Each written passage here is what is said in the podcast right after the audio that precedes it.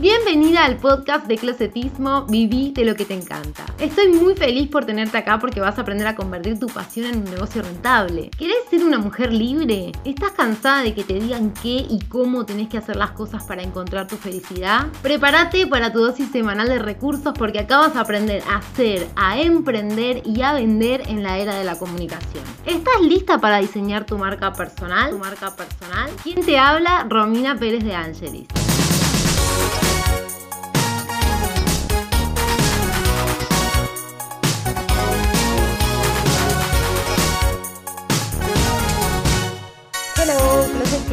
¿Cómo va? Bienvenida a un nuevo episodio de mi programa de podcast. Hoy te voy a hablar de cómo tener conversaciones efectivas. Más específicamente vamos a hablar de lo que es un feedback. El feedback es un tipo de conversación que uno le da a otras personas. Lo que mejor podés hacer por los demás no tiene que ver con enseñarle tus riquezas, sino con hacerle ver las suyas. Esta competencia de dar y recibir opiniones que no son ni más ni menos que juicios que tenemos sobre las demás personas, tiene muchos alcances porque esto genera un impacto en las relaciones y en la calidad de los vínculos y también incide en la emocionalidad grupal, en los lazos de confianza y en la disposición para hacer de eh, todo el mundo básicamente. Por esto me parece súper importante el intercambio constructivo de opiniones, ¿no? Este es un elemento que se torna en algo vital para que pueda funcionar y para que se desarrolle y sea productivo este intercambio. El feedback es una competencia.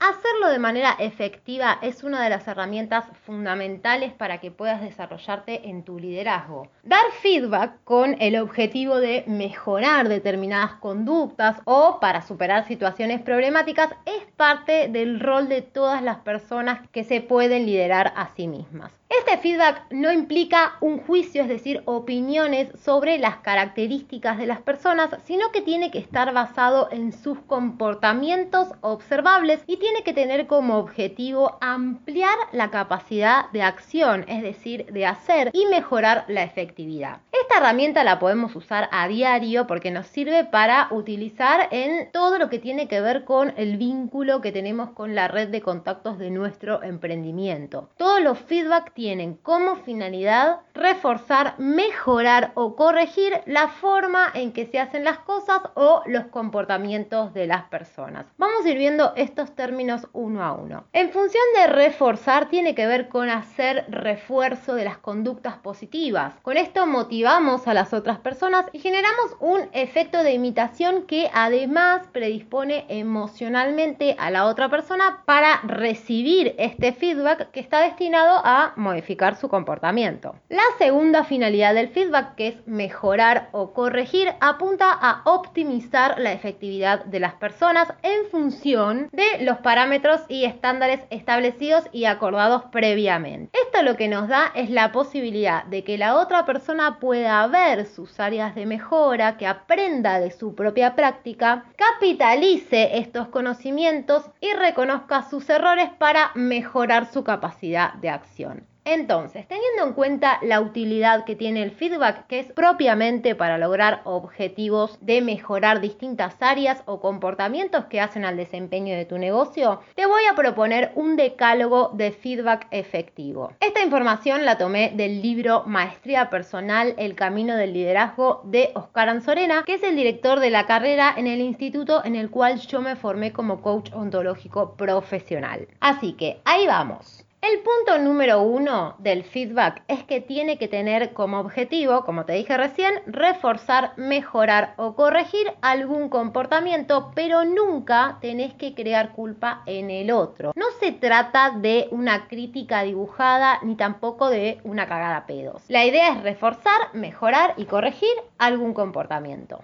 Segundo punto de este decálogo de feedback efectivo tiene que ver con que el feedback debe generar una emocionalidad que sea funcional para poder emprender acciones que optimicen el desempeño de la persona. Acá lo que tenés que hacer es elegir el momento oportuno y apropiado y prepararte emocionalmente para ese momento. El tercer punto del decálogo de un feedback efectivo es que debe estar correctamente contextualizado. ¿Esto qué quiere decir? Tenés que señalar el efecto y las consecuencias que produce el comportamiento que estamos pretendiendo corregir o mejorar. El cuarto punto del decálogo de feedback efectivo tiene que ver con que el feedback debe estar correctamente fundamentado. Tenés que dar ejemplos concretos de dos o tres situaciones específicas, evitando descalificaciones y todo tipo de generalización. Es decir, hay que usar hechos factibles, reales, ejemplos que realmente han pasado y no ponerle tu opinión, es decir, no calificarlo de manera negativa ni tampoco generalizar. ¿Esto qué quiere decir? Que no quiere decir que porque una, dos o tres veces esta persona haya actuado de determinada manera, quiere decir que siempre sea así, sino que hay que dirigirse puntualmente a lo que uno quiere reforzar. El quinto punto para un feedback efectivo tiene que ver con que el feedback tiene que estar enfocado en las conductas y en los comportamientos y no en la identidad de la persona o en circunstancias particulares. ¿Esto qué quiere decir? Vamos a hacer foco en determinadas acciones que llevó a cabo esta persona y no vamos a atacar sus atributos de personalidad ni tampoco vamos a hacer foco en alguna situación que pueda ser la desencadenante de este desempeño disfuncional que nosotros estamos notando. El sexto punto de este decálogo plantea que el feedback tiene que tener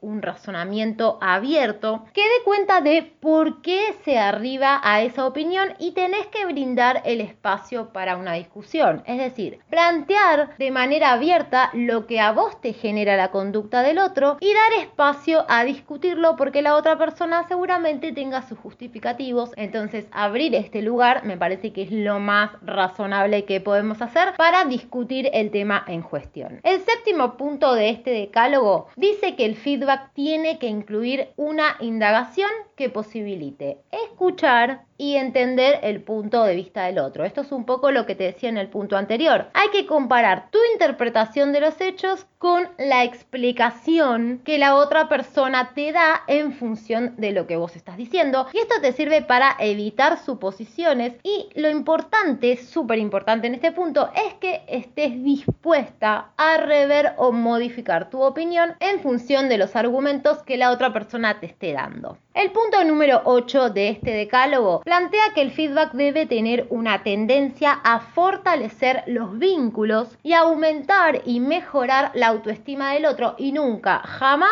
a satisfacer tu ego. Es decir, la idea no es que vos te pares desde un pedestal o un escalón más arriba para plantear el tema de discusión. Lo que vos tenés que lograr es que la otra persona se sienta mejor consigo misma y que ustedes puedan tener un vínculo sostenible y duradero en función de la comunicación. Porque yo siempre digo, a ese problema le falta una conversación y me parece que justamente el hecho de tener este recurso de cómo dar feedback es lo que a vos te permite tener conversaciones efectivas para lograr resultados favorables para todos los participantes. El punto número 9 del decálogo plantea que el feedback tiene que estar enfocado al futuro y no al pasado. Sabemos bien que lo que ya pasó no se puede cambiar. Entonces lo que tenés que hacer es dejar bien explícito cuáles son los resultados que querés lograr y cómo estos resultados van a beneficiar a la otra persona y a vos en el caso de que quieran mejorar el tema del vínculo y si esta persona es uno de los integrantes de la red de contactos de tu negocio, también es importante que le especifiques cómo esto que vos estás pidiendo mejora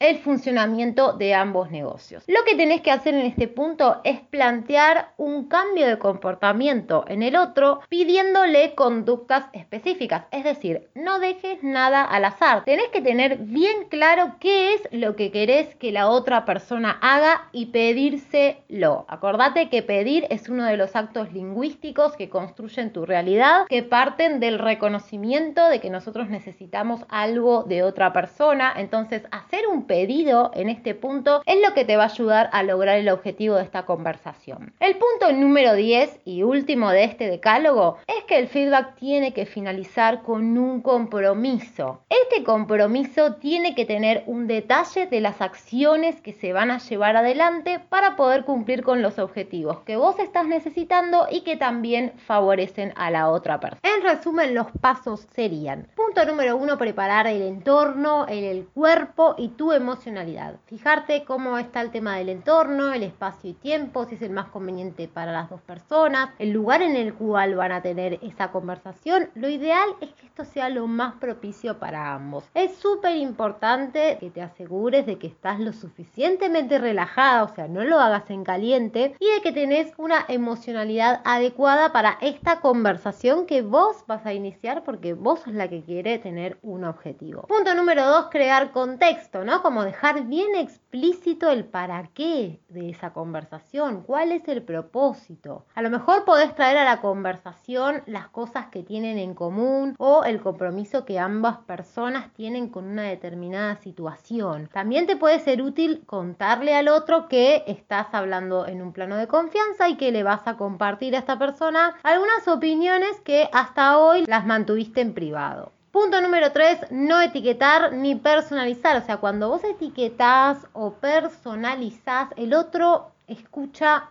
una caricatura, ¿no? De cómo lo describís y eso hace que la persona se cierre ante lo que le estás diciendo y lo que va a pasar en consecuencia es que va a tener una tendencia a defenderse. Punto número 4, no generalizar ni exagerar. Evitar palabras como siempre o nunca en relación al tiempo o en todo o todo el tiempo. O sea, la idea es que no exageremos, seamos lo más realistas posible. Tampoco vamos a hacer un drama porque la idea es comunicarnos, buscar mejorar esta conducta y lograr objetivos favorables para todos. Otra cosa que no te conviene hacer es describir intenciones o motivos, o sea, estamos actuando la acción del otro, o sea, cómo el otro opera en función de quién somos nosotros, de cómo observamos el mundo y no desde el punto de vista del otro. O sea, dejemos que sea la otra persona quien hable de sus propias intenciones o motivos si lo llega a considerar necesario. Por eso es importante que no supongas ni pongas palabras en el otro que el otro no dijo. Otro punto importante entonces es referirte a las acciones. Lo voy a decir las veces que sea necesario. Lo importante es que vos puedas fundamentar tus opiniones y que te refieras a las acciones teniendo que hablar de cómo esas acciones me afectan o en mi opinión tienen resultados negativos y explicando el por qué. O sea, acá lo que tenés que hacer es hablar en primera persona en lugar de responsabilizar al otro por las consecuencias que tiene lo que él hace en vos. Lo ideal es que digas, por ejemplo, cuando vos haces tal cosa, a mí me pasa que. Entonces, de esta forma lo que haces es compartir la responsabilidad